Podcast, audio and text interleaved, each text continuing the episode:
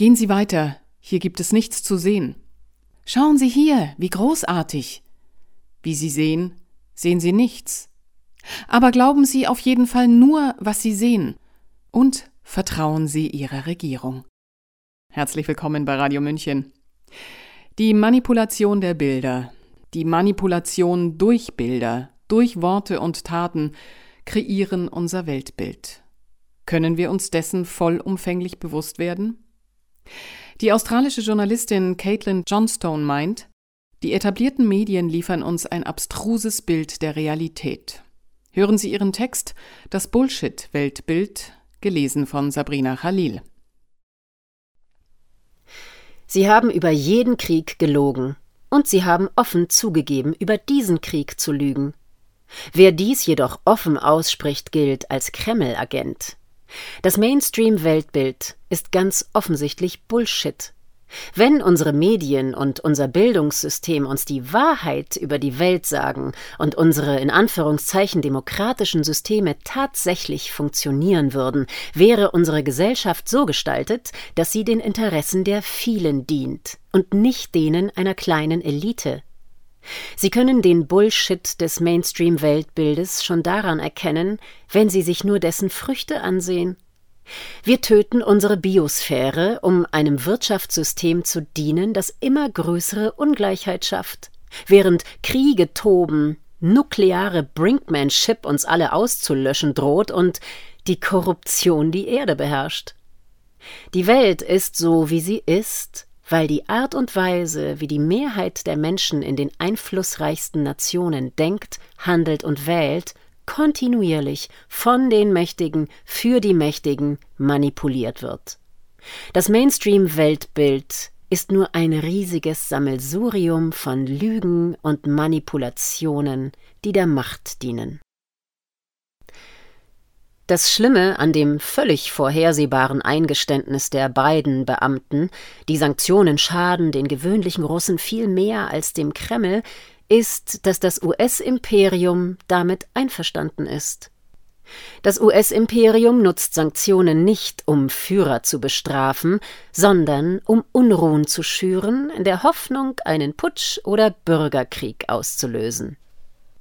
In einem Interview im Jahr 2019 gab der damalige Außenminister Mike Pompeo faktisch zu, dass das US-Imperium zu diesem Zweck Sanktionen einsetzt. Nicht, um das Verhalten der Regierung zu beeinflussen, sondern um die Bevölkerung zu zwingen, ihre Regierung zu stürzen. Dokumente des Außenministeriums aus dem Jahr 1960 zeigen, dass die US-Regierung genau dieselbe Strategie in Bezug auf die wirtschaftliche Kriegsführung gegen Kuba erörtert hat. Dies ist eine langjährige Praxis. Westliche liberale Demokratie bedeutet, dass Unternehmen und Banker der Regierung die ganze Schuld zuschieben, die Regierung den Wählern die ganze Schuld zuschiebt und die Wähler alle Konsequenzen der Unternehmen, Banker und der Regierung tragen, ohne dass sie jemals über eine der wichtigen Entscheidungen, die diese Instanzen treffen, abstimmen können. Den einfachen Bürgern wird die volle Verantwortung für ihre sozialen und finanziellen Probleme zugewiesen und ihre Rechte auf Privatsphäre werden ausgehöhlt.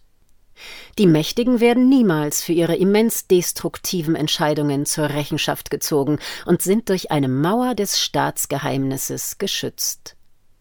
Rechenschaftspflicht und Transparenz sollten in einem direkten Verhältnis zur Macht stehen. Je mehr Macht ein Mensch hat, desto mehr Konsequenzen muss er für sein Handeln tragen und desto weniger Privatsphäre hat er. Doch in unserer Gesellschaft ist buchstäblich das genaue Gegenteil der Fall. Es herrscht eine völlige Umkehrung. Genauso wie westliche Plutokraten und Politiker alle Macht und keine Verantwortung haben wollen, tun dies auch ihre Sprachrohre in den Mainstream-Medien. Auf ihre Fehler hinzuweisen ist Belästigung. Sie in den sozialen Medien zu kritisieren ist Cybermobbing. Ihre Schäbigkeit anzuprangern ist Trumpsch. Diese Leute werden zwar auf breiter Front verachtet, glauben jedoch, sie würden einen fantastischen Job machen. Sie isolieren sich in eng begrenzten, sich selbst bestätigenden Echokammern, so dass ein Bürger, der ihnen harte Wahrheiten entgegentwittert, als unerwarteter Angreifer empfunden wird. Diese Klasse beteiligt sich an einer ständigen Propagandaoperation, um Zustimmung für den Status quo zu erzeugen, und ohne sie sehe die Welt ganz anders aus. Ihre Stimmen sind um Größenordnungen mächtiger als die der anderen Bürger, und doch wollen sie keine Verantwortung für diese Rolle übernehmen.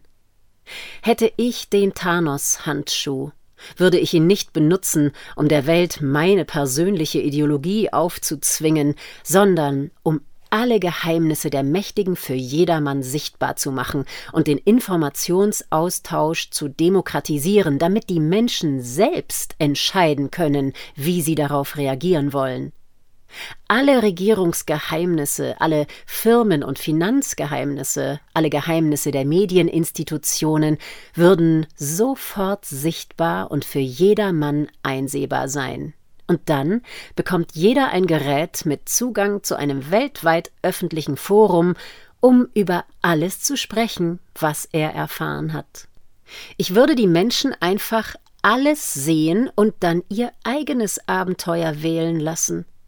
Vielleicht entscheiden sie sich dafür, die Art von egalitärer Gesellschaft zu schaffen, die ich mir vorstelle, vielleicht aber auch für etwas anderes. Das bleibt ihnen überlassen. Ich habe lediglich die Untergrabung ihrer persönlichen und kollektiven Souveränität zu beenden.